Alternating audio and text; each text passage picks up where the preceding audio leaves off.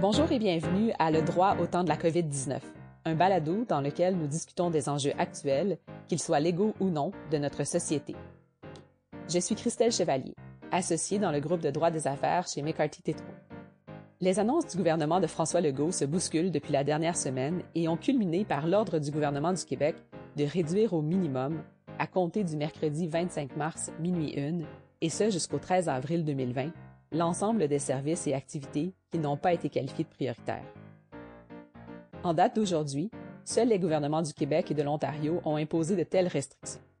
Et force est de constater que la liste des services et activités prioritaires du gouvernement québécois est beaucoup plus restrictive que la liste ontarienne. La liste québécoise a déjà d'ailleurs été mise à jour à quelques reprises depuis sa publication lundi soir.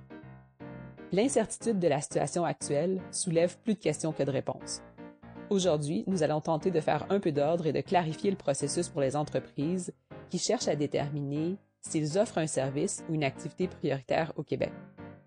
Pour cette discussion, je suis accompagné de l'ancien premier ministre du Québec, M. Jean Charret, et d'un avocat de droit des affaires, M. Clemens Meir. Le droit au temps de la COVID-19 vous est présenté par McCarthy Tétro. Ensemble, nous explorons le droit applicable et les politiques de réponse à une pandémie et examinons comment les gouvernements, les organisations et les individus en gèrent les impacts et se montrent à la hauteur des circonstances. Cette balado-diffusion est préparée à titre informatif uniquement et n'est pas destinée à servir de conseil juridique. Mais ne vous inquiétez pas, que vous soyez avocat ou non, nous vous fournirons beaucoup d'informations qui est de nature juridique. Notre premier épisode est Faire de l'ordre dans les plus récentes mesures d'urgence de Québec. Messieurs, bonjour. Monsieur Charret, vous étiez Premier ministre au moment de la crise économique et financière de 2008. Pouvons-nous faire des parallèles ou tirer des conclusions entre ce qui s'est passé en 2008 et ce que nous vivons aujourd'hui? Ben voilà, Christelle, le, monde entier a connu deux grandes crises euh, depuis euh, les 30 dernières années. Il y a eu les événements du 11 septembre qui ont paralysé en quelque sorte les activités sur la planète. Et ensuite, la grande crise financière et économique euh, de 2008, euh, qui a été qualifiée de grande dépression, aussi importante que celle de 1929. Alors, en 2008, le contexte est, est, déjà un peu différent. C'est une crise qui, qui a pour source une crise d'ordre financière, c'est très grave, c'est très important parce que là, il y a une absence de liquidité dans le marché, il y a des mises à pied, il y a des gens qui perdent leur job et euh, c'est une récession qui va avoir des conséquences très importantes sur la vie des gens. Mais ce n'est pas comparable à, l'ampleur de ce que nous vivons actuellement. Alors, la source de la crise actuelle, elle est sanitaire et qui a des conséquences financières et des conséquences économiques qui va nous amener vers une récession très importante, peut-être même une dépression, et, euh, et où on est vraiment dans l'inconnu en, termes de gestion du temps et de la crise. Alors, sur ce plan-là, il y a des choses qu'on peut faire qui sont similaires pour stimuler l'économie, mais honnêtement, il y a des limites euh, à, à pouvoir puiser dans l'expérience de 2008 ou encore l'expérience de 9-11. Oui, très bien. Je pense qu'effectivement, nous sommes dans une situation euh, sans précédent. Il y aura probablement notre vie euh, avant le coronavirus et notre vie après le coronavirus. Tout à fait. La fermeture d'entreprises au Québec, même si temporairement pour l'instant, pourrait certainement avoir des conséquences inattendues qui pourraient être dommageables pour le Québec à long terme. Pensez-vous que le gouvernement du Québec va devoir s'ajuster? Alors, la crise actuelle pose un choix qui, honnêtement, est pénible le choix de protéger la santé euh, des citoyens ou essayer de sauvegarder l'économie. Alors, je m'excuse de le dire de manière aussi binaire, mais c'est beaucoup à ça que ressemblent les choix qui se posent au gouvernement. Et pour le gouvernement Legault, ben, ça a été euh, ça a été ça la question qu'ils ont dû se poser au moment où ils ont ordonné la fermeture et la réduction au minimum des activités économiques au Québec. Mais ils l'ont fait parce qu'ils ont la conviction, et je pense qu'ils ont raison, ils ont la conviction qu'à défaut d'agir de manière aussi radicale, on ne réussira pas à surmonter la propagation du COVID-19. Mais il y aura des conséquences économiques, des conséquences économiques graves. Et par exemple, on n'est pas seul au monde. Il se peut très bien qu'une entreprise manufacturière du Québec qui doit fermer ses opérations, mais qui a des opérations et des antennes à l'extérieur du Québec, transfère des lignes de production qui euh, forcément ne reviendront pas chez nous après.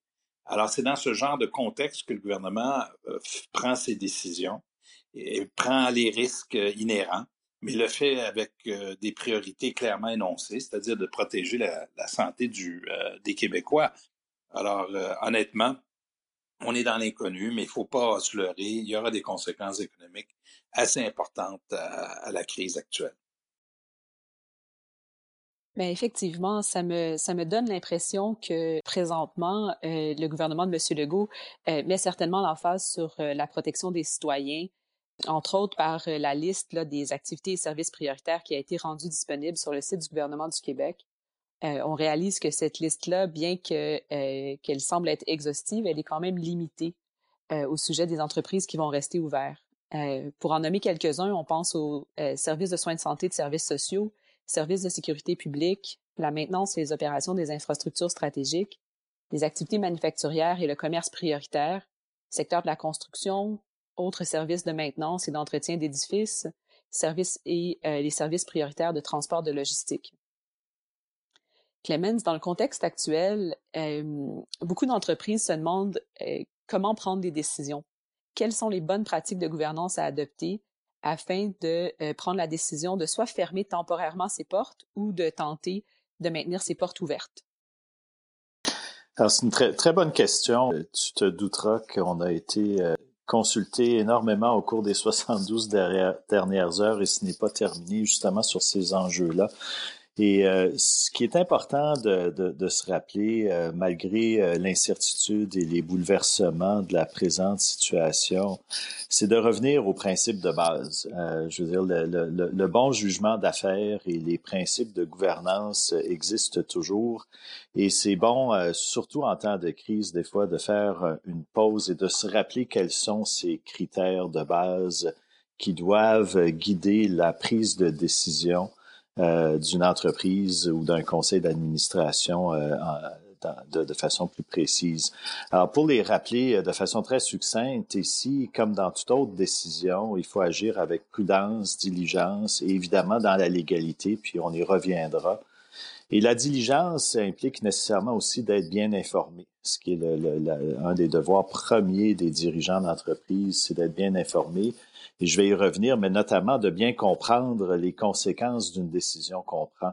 Par exemple, une décision de, de, maintenir des opérations dans la mesure où ça se fait dans la légalité, ça a des conséquences, notamment sur ses employés. Euh, et il ne faut pas oublier que les entreprises ont, euh, et on le reconnaît en gouvernance de plus en plus, une responsabilité sociale. Il, faut donc agir dans les meilleurs intérêts de la compagnie. Puis ça, c'est pas juste les, les, actionnaires, euh, ça inclut les employés, les fournisseurs, les clients. Donc, il faut bien sous-peser euh, euh, la, prise de décision dans ce contexte-là. Et j'aime souvent rappeler aux, entreprises qui font face à ces choix difficiles de, il y, a, un, arbre de décision qui est au risque d'être un peu trop simpliste, là, mais euh, premièrement, si vous n'êtes pas dans, la liste des services essentiels ou dans la chaîne d'approvisionnement de, services essentiels, je pense que la prise de décision est assez simple. Vous avez une ordonnance qui vous demande de suspendre vos activités pendant une, période de trois semaines. Euh, deuxième cas de figure, vous, n'êtes pas un service essentiel, mais votre entreprise est un fournisseur par exemple, vous fournissez des, équipements qui servent dans les hôpitaux. Euh, là, il faut vraiment bien sous-peser. Euh, est-ce que ça a un impact sur nos clients? Évidemment, on veut et le gouvernement souhaite que ces services essentiels-là soient maintenus. donc, si on cesse d'être un fournisseur pour ces activités-là, ça a un impact sur la, la cette, cette chaîne d'approvisionnement-là. Par ailleurs, il faut s'assurer que, par ailleurs, on ne met pas nos employés indûment à risque. Donc, il faut absolument mettre en place des mesures très, euh, très, très sécuritaires pour assurer que le maintien des activités euh, assure quand même la santé et la sécurité de nos employés et de nos autres parties prenantes. Euh, et le dernier cas de figure, c'est évidemment si vous êtes clairement visé par la liste des, des, des, des services prioritaires, euh, ben vous avez certainement le droit de maintenir vos activités. Euh, tout en évidemment protégeant euh, euh, la santé publique et la santé de vos employés. Mais la vraie question, puis celle-là ne nous a pas encore été posée, puis j'aimerais ça peut-être avoir le point de vue de Jean là-dessus. Est-ce que si on est un service essentiel ou prioritaire, est-ce qu'on a en fait même pas peut-être une obligation de maintenir nos activités dans, le présent contexte? Ben, Clément pose une bonne question. D'abord, parlons de la directive en général. Alors, le gouvernement du Québec a, fait un décret qui est vraiment d'ordre général. Et l'esprit du décret fait appel à une collaboration du secteur privé et des citoyens. Puis ce qu'il demande essentiellement, c'est de réduire au minimum, donc pas fermer totalement, réduire au minimum l'ensemble des services. C'est pour une période de trois semaines. Le gouvernement a aussi dit clairement qu'ils n'allaient pas envoyer la police sur les planchers d'usine. Donc, il y a beaucoup de flexibilité et, euh, de l'informalité dans l'approche du gouvernement, ce qui semble tout à fait euh, approprié dans les circonstances. Alors, ce qu'ils veulent, c'est garder ouvert des services qui sont absolument essentiels. Et là où ça pose euh, un problème ou un questionnement, c'est lorsque vous opérez une usine, par exemple, qui fournit des pièces, qui fournit des intrants à ceux qui sont des services essentiels. Par exemple, si vous êtes un fournisseur de pièces pour de la machinerie médicale, ben là, euh, de toute évidence, vous continuez à opérer parce qu'on a besoin de machinerie médicale ou de ventilateurs, par exemple. Alors ça, c'est des cas évidents où les entreprises, les, industries continuent à fonctionner.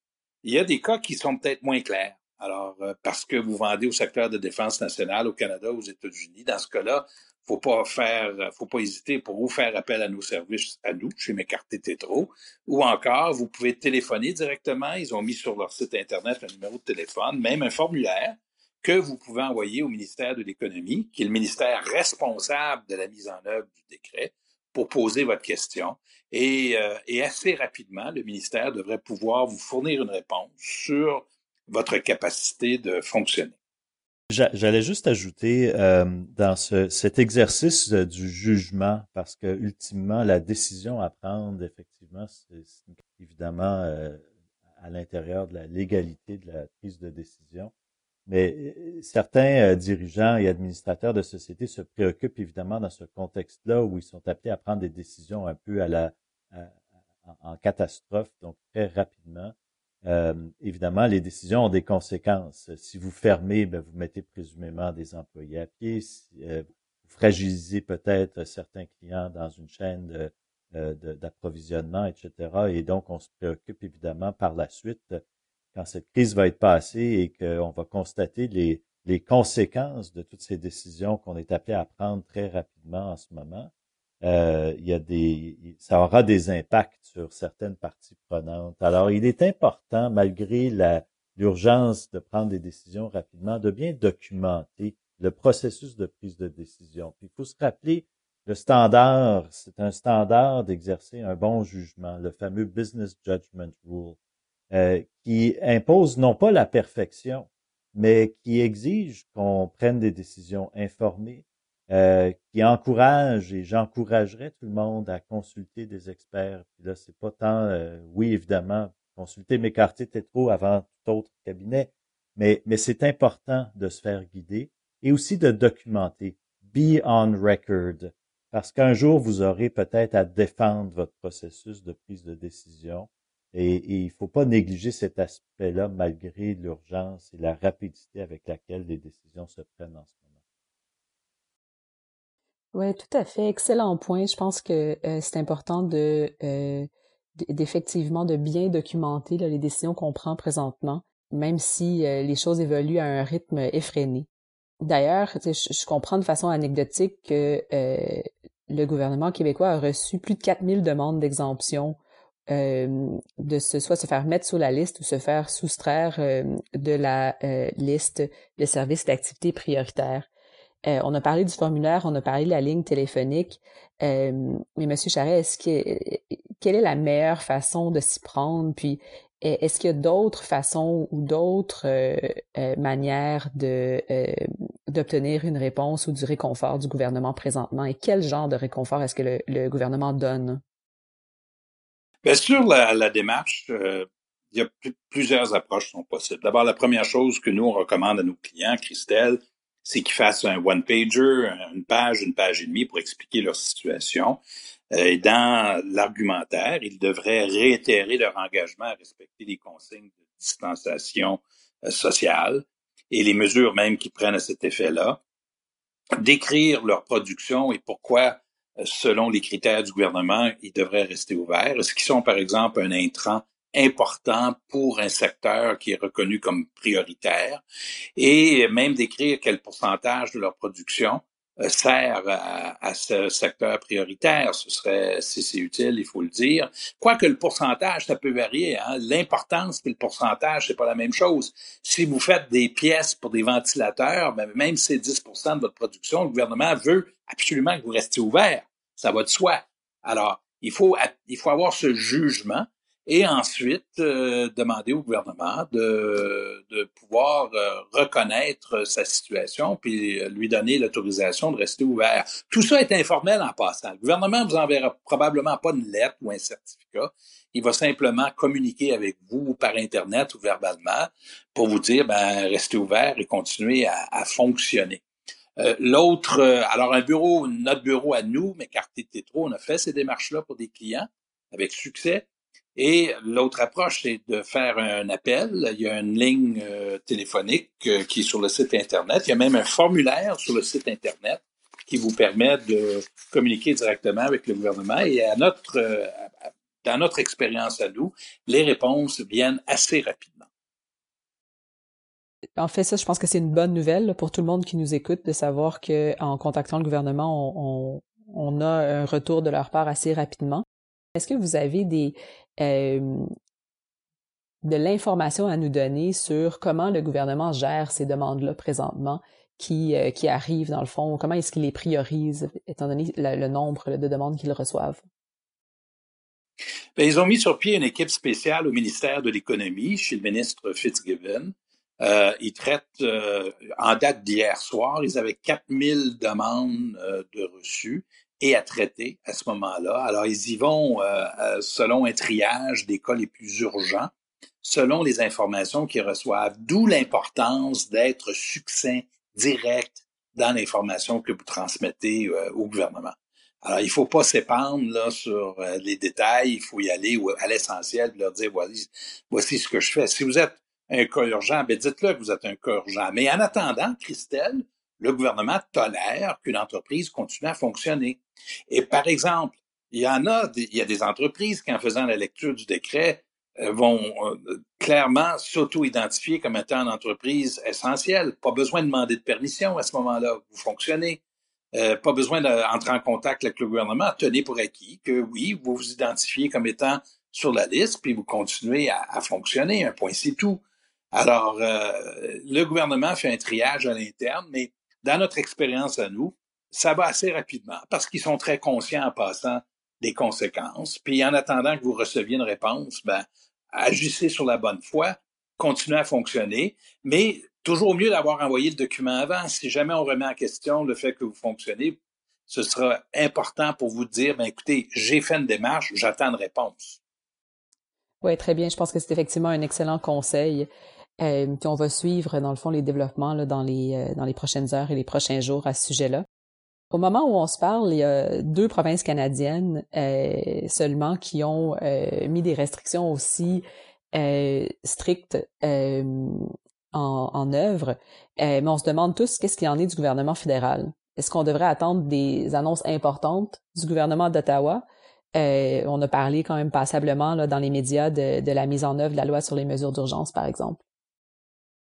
La loi sur les mesures d'urgence, qu'on appelait autrefois la loi sur les mesures de guerre, est vraiment l'outil ultime du gouvernement fédéral pour pouvoir ordonner, euh, pour pouvoir intervenir euh, dans l'économie et dans la vie des gens pour euh, réglementer des comportements. Et le gouvernement fédéral, avec raison, hésite avant d'utiliser cet outil-là parce que c'est vraiment aller au bout de son autorité que de le faire. Et les provinces sont réticentes à, le recommander aussi. M. Legault, hier, a dit dans son point de presse qu'il n'avait pas recommandé au gouvernement fédéral d'aller aussi loin que cela. Il se peut qu'on arrive là. Mais ce que nous constatons, Christelle, vous mentionnez l'Ontario puis le Québec, eux sont à peu près sur la même ligne dans la fermeture des entreprises. D'autres provinces ne le sont pas. L'État de New York nous suit. D'ailleurs, s'est inspiré de ce qui se passe dans l'État de New York à mon avis, on est dans une dynamique de cascade. C'est-à-dire que euh, la tendance actuellement, c'est que plus on pousse loin, plus les autres finissent éventuellement par nous suivre. Et je m'attends, moi, à ce que les autres provinces canadiennes arrivent aux mêmes conclusions que, le Québec et l'Ontario et ferment également euh, leurs opérations autant que possible pour une période de temps limitée. Alors, euh, Monsieur Charret, euh, Monsieur Mir, euh, merci beaucoup pour votre temps aujourd'hui. Euh, je pense que notre discussion euh, va certainement euh, apporter des pistes de solutions et aider les gens qui nous écoutent à naviguer les nouvelles mesures annoncées le 23 mars par le gouvernement du Québec. Je vous remercie. Merci, Christelle. Merci. Ceci était le premier épisode de Le droit au temps de la COVID-19. Si vous avez aimé cet épisode, abonnez-vous, partagez-le et parlez-en à vos collègues et amis. Nous espérons également que vous nous enverrez vos suggestions pour de futurs épisodes. Nous voulons discuter de ce qui est d'intérêt et d'actualité pour vous. Vous pouvez me laisser un message vocal au 514-397-4159 ou me joindre par courriel à cchevaliergagnon à commercial Cet épisode a été réalisé par Myriam Veilleux, Véronique Wattier-Larose et moi-même. Nous remercions spécialement Lara Natans, Trevor Lawson, Adam Goldenberg, Pippa Leslie, Amélie Boucher, Chloé Thomas, Tommy Barbieri et toute l'équipe chez McCarthy Tétro. Si vous cherchez plus d'informations, assurez-vous de consulter notre centre d'information sur la COVID-19 que vous pouvez retrouver sur la page principale de notre site web à www.mccarthy.ca. Ce balado fait partie de la famille des balados-diffusion de McCarthy Tétro, dont fait partie Law in the Time of COVID-19, animé par mon collègue Adam Goldenberg. Je vous invite à y jeter un coup d'œil. Alors voici, c'était Le droit au temps de la COVID-19. Je suis Christelle Chevalier. Merci d'avoir été là et bonne santé!